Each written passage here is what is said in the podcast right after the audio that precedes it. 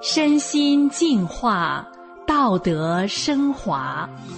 现在是明慧广播电台的修炼故事节目，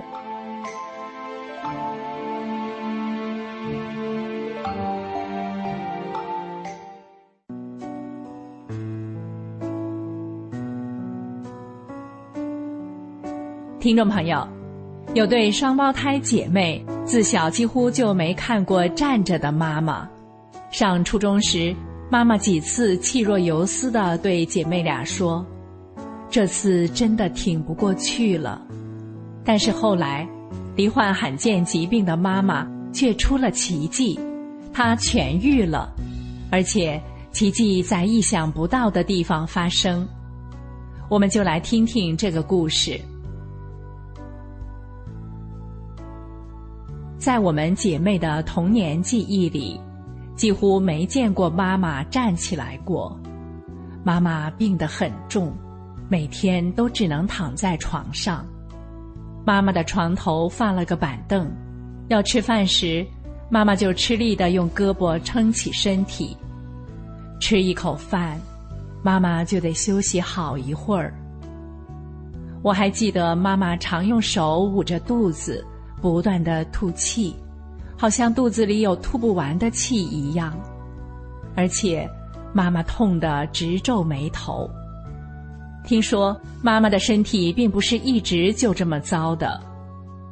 妈妈怀孕时还年轻，但是因为营养不足，所以我们双胞胎姐妹等不及足月，早早就来到这个世界了。一生下来。只有三斤二两重的我们，马上就住进了保温箱。好不容易要出院了，护士长劝我妈说：“我们见过太多例子了，早产儿容易生病，你们就是带回家也养不活，不如回家好好养身子，再生个足月的宝宝吧。”爸妈舍不得，还是把我们抱回家了。因为我俩实在小得可怜，吸不动奶嘴，妈妈又没有母乳，她只好用注射剂，像喂小鸟一样，把牛奶一点一点的滴到我们嘴里。每三个小时，妈妈就得这样喂我们一次，光喂一个孩子就要半个小时。就像那护士长说的，早产儿抵抗力差，我们经常生病。姐妹俩还交叉传染，三不五时就要到医院打针看病。家里当时条件不好，妈妈产后也没完全恢复，她既要忙工作，还得操劳一家子里里外外的事。妈妈更是用尽全力照顾我们这两个小小的磨娘精。这样日夜操劳。妈妈身体挺不住，有一天终于倒下了。爸爸带着妈妈到县城看病，医生说没见过这样的病，让我们到合肥的大医院去。到了合肥，医生还是弄不清楚，着急的爸爸四处打听，终于联系到上海的专家，一位妇科疾病的权威。到了上海。这位权威诊断后说：“妈妈的病属于疑难杂症，是淤血综合症。目前国内只有这儿才诊断得出来。然而，诊断出病因却没有带来希望。权威对妈妈说：‘你要做好思想准备啊！你的病目前全世界还没有治好的。’每个礼拜。”这位专家都会来查房一次，每次他都会热情的问问每个病人的身体状况，轮番和大家说说话，但专家却总是绕过妈妈的病床，一句话都没有。这让妈妈很绝望，她觉得自己的病连权威也没辙了，她常整晚整晚的失眠，想着干脆就别活了吧。但接着又想到年迈的父母，想起还那么小的我们，想着爸爸一个人上了整天班，回家还得带两个孩子，妈妈只能无奈的继续苦熬着。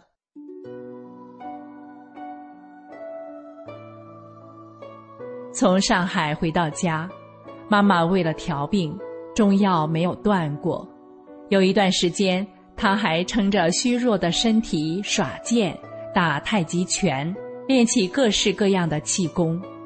每一次身体都好像好了一点，然后就没效果了。后来，妈妈病得只能躺在床上，再也起不了身。因为妈妈生病，我们全家都住在外婆家里，在固定的时间，外婆家就会飘出浓浓的中药味儿来。外婆的厨房摆着大大小小、各式各样熬药的药罐。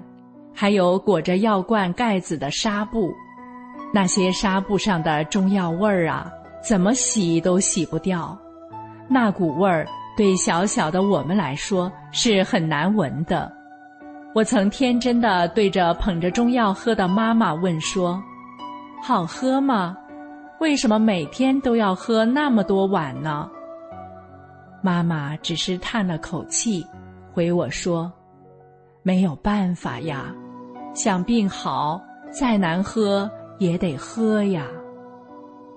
上小学的我，心里有个从不说出口的愿望，我希望有一天也能和别人一样，拉着妈妈的手上学去。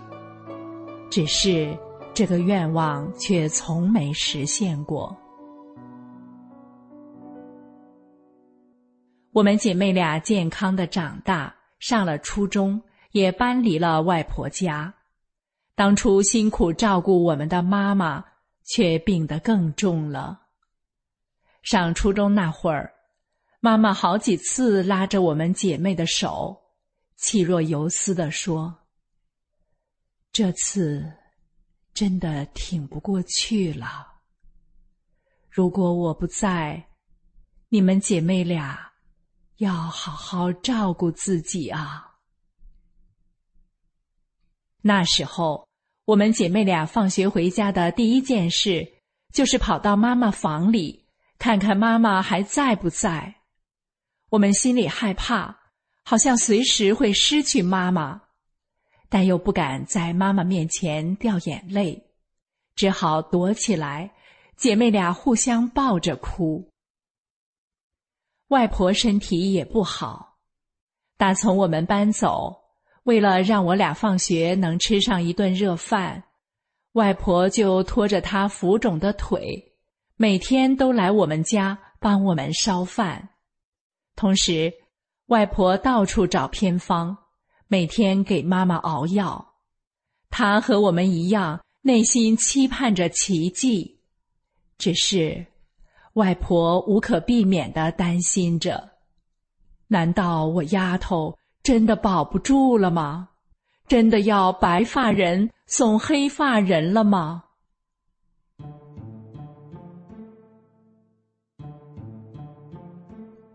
有一天，正蹲着洗衣服的外婆，突然听见有人打开大门的声音。外婆偏头看看是谁来了。这一看，却吓了一跳，进来的竟然是他久病的女儿，我们的妈妈。原本蹲着的外婆，当下几乎跳了起来。外婆眼睛睁得老大，大声的问：“你怎么来了？”妈妈说：“她睡着睡着，好像有力气起床了，就下了床，接着顺便做了午饭。”后来，妈妈又想着，好久没回娘家了，然后就这么自己走过来了。这是怎么回事？连妈妈自己心里也奇怪。当时妈妈想，她一样每天喝着中药，其他啥都没做啊，怎么突然身体就有劲儿了？妈妈努力的想，突然。妈妈想起一件事。妈妈心想：莫非是那张传单简介？原来前几天，外婆在家门口发现了一张法轮功的简介，上面写着：“这个功法祛病健身有奇效。”外婆眼睛一亮，拿着这张简介回家，问了躺在床上的妈妈：“要不就再试试看这个？”